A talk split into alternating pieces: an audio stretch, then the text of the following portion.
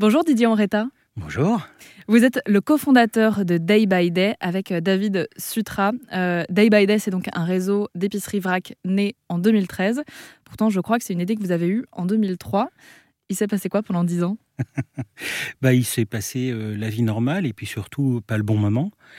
Quand j'ai eu cette idée-là, alors c'est plus qu'une idée, hein, c'est le fruit d'une conviction et, de préoccupation surtout. Et puis bah, ça s'est apparu plus comme une solution comme une idée, solution à ces préoccupations. Euh, ça a été vraiment quelque chose d'élaboré sur un coin de table en, trois minutes. Vraiment le truc à un moment donné où on voit la lumière. On, on se pose des tas de questions, puis un coup on voit la lumière. Euh, j'ai posé ça sur un coin de table, sur une nappe en papier le midi avec quelques copains, et euh, j'en ai parlé à tout le monde, j'ai saoulé tout le monde pendant des semaines, et tout le monde à l'époque m'a dit, faut pas le faire, tu vas, euh, tu vas manger ta voiture, ton appartement, tes chaussures, ta famille, ça, ça, va être une catastrophe. Et sincèrement, je pense qu'ils avaient raison. C'est-à-dire que si on avait initié ce projet-là à cette époque-là, il n'y aurait pas eu d'écho dans les populations. à un moment donné, quand vous faites une proposition, bah, il faut quand même qu'un certain nombre d'esprits, alors pas forcément 100% de la population, ce serait trop beau, mais qu'un certain nombre d'esprits soient prêts à recevoir cette proposition. Et je pense qu'à l'époque, euh, bah, ces esprits étaient trop peu nombreux. Les gens sensibilisés au sujet qu'on adresse étaient trop peu nombreux. Et puis on a, voilà, au, bout de quelques semaines, quelques mois, bah, l'idée s'enterre. Vous avez une vie normale, vous continuez, vous passez à autre chose. Surtout que j'avais une vie euh, extrêmement active. Je faisais du conseil et j'avais une vie très, très, toujours une vie très active fabriqué comme ça. Et puis David, euh, avec qui je travaille indirectement ou directement, on a, fait, on a eu plein d'aventures communes depuis 22 ou 23 ans. ça commence à monter. On est en 2022, donc 23 ans. À cette époque-là, on, se voyait régulièrement, mais sans avoir d'aventure professionnelle commune. Et puis, fin 2011, euh, au cours d'un déjeuner, euh, dans l'échange, il se rend compte que je suis pas très en forme, moralement, que je tourne en rond, que, à mon goût, je gagne trop d'argent pour pas assez de résultats concrets sur l'évolution de la vie des gens. Euh, et que donc je suis prêt à tout plaquer, tout abandonner pour aller euh, faire n'importe quoi, alors ou des choses sensées ou des choses insensées, mais en tout cas quelque chose qui, à mes yeux, ne, soit plus cette situation.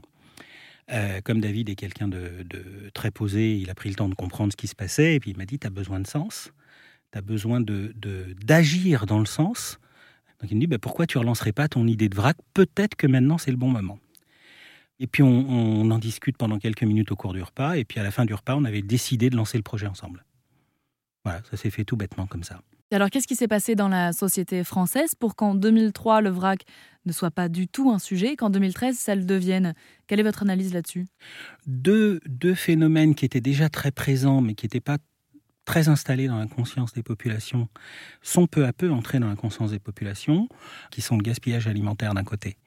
Euh, et à ce moment-là, l'institution euh, l'a prise en charge, à la fois aussi parce que des tensions économiques ont nécessité pour des populations de trouver des solutions, et puis pour des raisons de, de préoccupation environnementale forte, la gestion des déchets, est devenue euh, peu à peu un sujet central dans la société.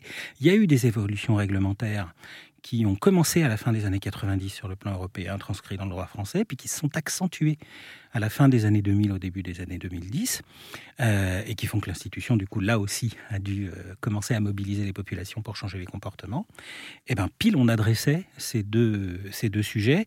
Et donc, quand on a à un moment une part de la population est suffisamment disposée à entendre une proposition de solution, on peut prendre le risque de créer et de mettre des moyens, des ressources, de l'énergie dans la construction de cette solution. Et alors, qu'est-ce que ça résout le vrac? Le vrac, ça résout, quand, on s'y prend correctement, ces deux problématiques en même temps. Euh, on peut en résoudre plein d'autres avec la, distribution ou le commerce de manière générale, mais vraiment spécifiquement au vrac, on va résoudre simultanément deux problématiques. La première, c'est le gaspillage alimentaire. Quand on achète la juste quantité au juste moment, on ne jette rien. Ce que vous jetez, c'est ce que vous achetez au cas où. Ça, ça va finir à la poubelle, c'est sûr. Ce que vous jetez, c'est ce que vous achetez d'inutile c'est grosso modo 30 kilos par Français et par an, dont 7 qui n'ont même pas été déballés. Paquet même pas ouvert. Et alors on pourrait dire c'est que du produit frais. C'est pas vrai. Le produit frais, c'est moins de 30% du gaspillage alimentaire à domicile. On jette de l'huile, on jette du vinaigre, on jette des pâtes sèches, on jette. Euh, on jette. On jette parce qu'on en a trop acheté et qu'on pense que. Voilà, et ça c'est le gaspillage. Donc avec tous les effets délétères que ça a. Donc ça on peut le réduire en achetant la juste quantité au juste moment. C'est assez facile. Vraiment c'est très très simple. N'importe qui, un enfant de 4 ans peut comprendre ça, que s'il prend que ce dont il a besoin quand il en a besoin, il jette rien. Et puis le deuxième aspect, c'est les déchets d'emballage, parce qu'évidemment, tout ce qu'on achète, euh, et, notamment ce qu'on appelle les produits de grande consommation, épicerie, droguerie, hygiène, euh, est majoritairement préemballé, et pour un emballage qui n'a d'autre destinée que d'aller à la poubelle. Faut pas, faut pas se tromper, faut pas dire l'emballage ça sert à rien. L'emballage a des fonctions essentielles. Eh ben, il faut les remplacer. Il faut assumer ces fonctions autrement que par de l'emballage jetable. Et le plus simple, bah, c'est de réemployer son emballage pour mettre dedans au moment où on en a besoin la quantité dont on a besoin. Est-ce qu'il y a des produits qui ne pourront jamais se vendre en vrac? Alors, euh, euh, jamais, j'espère pas. Est-ce qu'il y en a qui peuvent pas encore se vendre en vrac? Oui, oui, il y en a plein. Il y en a quelques-uns pour lesquels il y a des dispositions réglementaires qui l'interdisent. Et pour l'instant, c'est à peu près logique. Euh, les compléments alimentaires, c'est pas permis. Euh, les aliments spécifiquement pour euh, les, nourrissons, c'est pas permis. Parce que là, il y a vraiment des préoccupations très très fortes sur ce type de produits pour les compléments alimentaires, par exemple pour les dosages, faire très attention.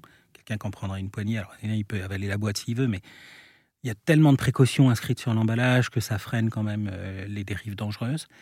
pour les nourrissons, il y a aussi beaucoup, beaucoup de précautions à prendre sur le plan bactériologique, euh, encore plus que pour tout le reste.